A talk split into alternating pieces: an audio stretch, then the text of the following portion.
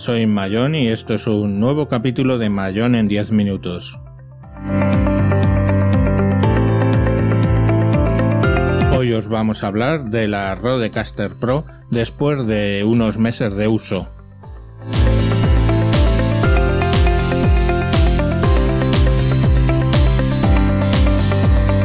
Empezamos. Lo primero es decir que estoy grabando hoy con la mesa Q802 eh, USB de Xenis y el micrófono XM8500. ¿Por qué estoy grabando con esto? Simple y llanamente porque le estaba eh, respondiendo a alguien que me ha pedido soporte, a un oyente del canal de YouTube y eh, bueno, pues lo he montado y bueno, digo, pues ya lo dejo y grabo. Además, tengo como mesa de mezclas o sea, donde se está mezclando el audio de la música y todo esto, y me hace el ducking y todo el rollo, eh, la mesa virtual VoiceMeter Banana. Y eh, VoiceMeter Banana, además, le he metido los efectos de Carla, utilizando la salida que tiene para insertos esa mesa virtual y la botonera para poder meter música, sonidos, etcétera, por ejemplo.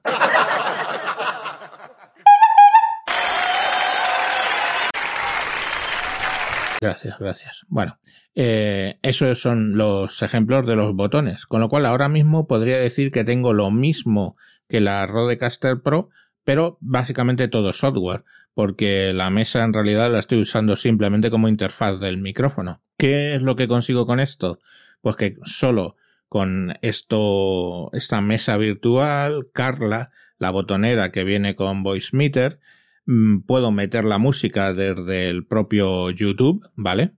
Y eh, bueno, pues todo de esa manera se me combina para grabarlo en, online, en online, en directo en Audacity, ¿vale?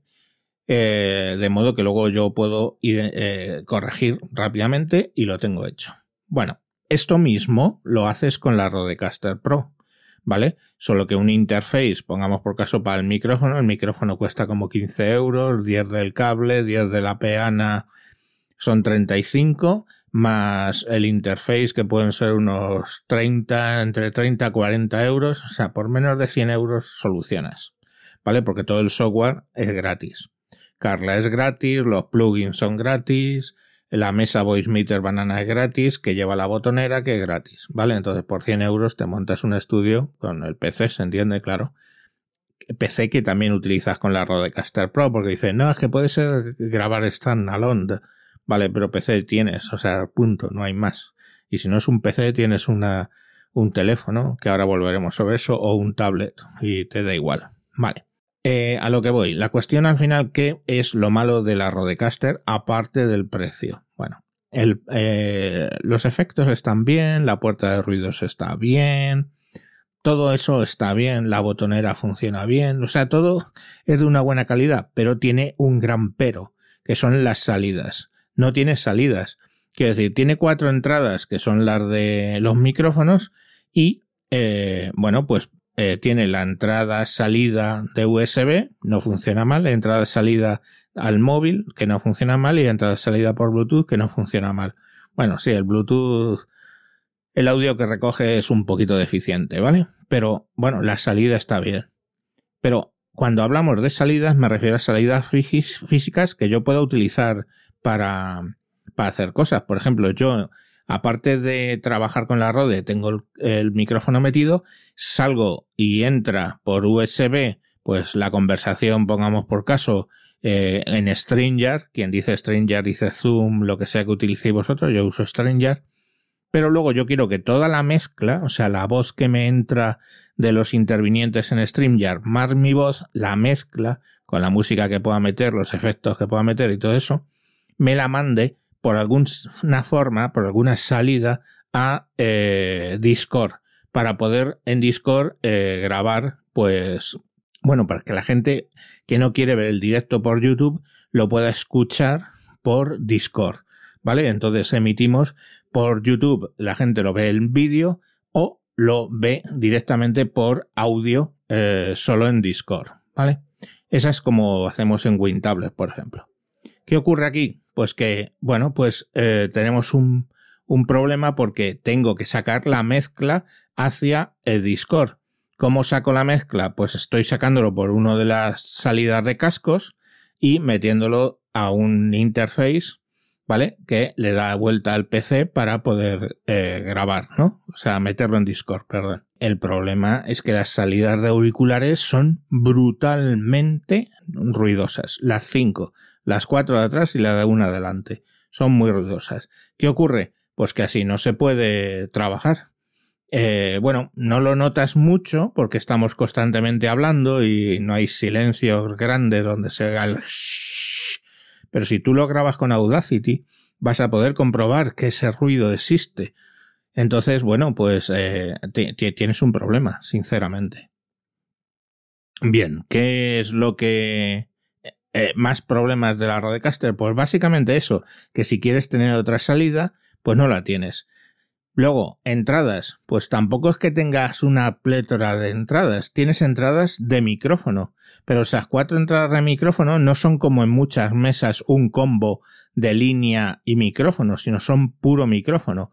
Entonces, si quieres meter algo desde otro PC, pongamos por caso, porque estás haciendo streaming de juego y entonces tienes un PC para emitir y otro para jugar, si quieres meter ese audio, bueno, eh, a través de, de entrada, a través del TRRS, si el PC no tiene TRRS, olvídate.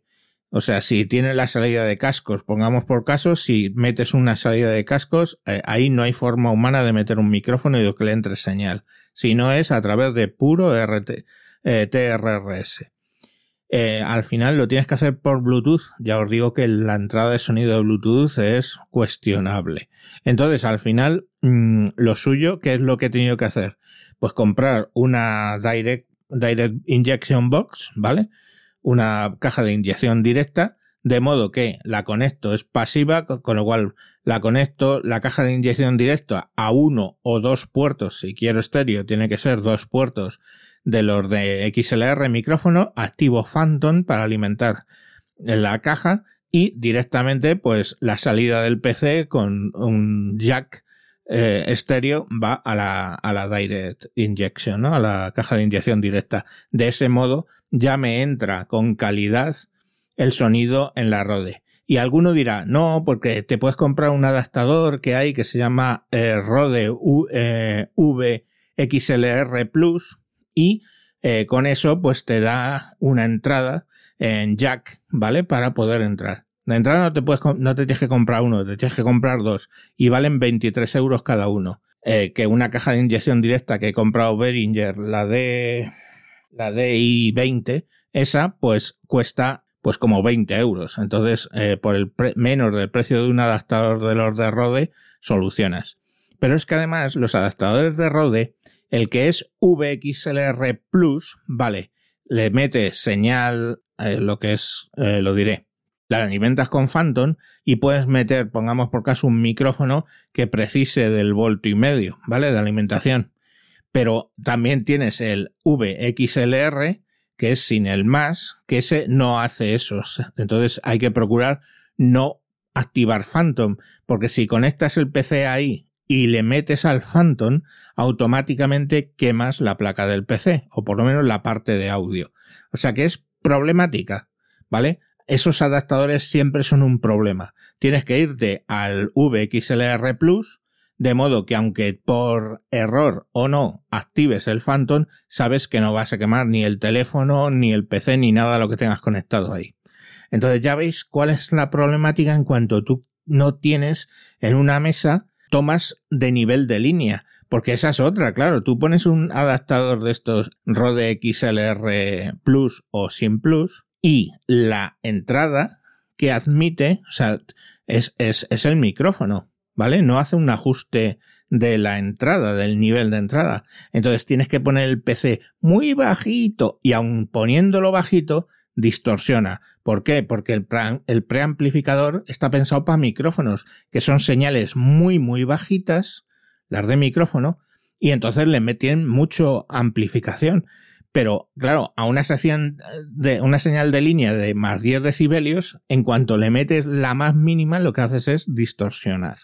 Entonces, ¿qué ocurre? Pues que esos adaptadores distorsionan, con lo cual todo nos lleva de vuelta a tener que comprar una caja de inyección directa para poder meter uno o dos canales eh, de audio en nivel de audio de línea, o sea, más 10 decibelios, ¿vale?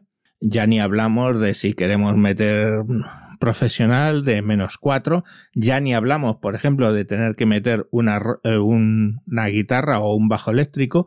O sea, directamente ahí ya eres carne de la injection box, direct injection, esta que os estoy hablando, para poder meter eh, audio de una guitarra, no ya del PC, pero sí de una guitarra o un bajo eléctrico.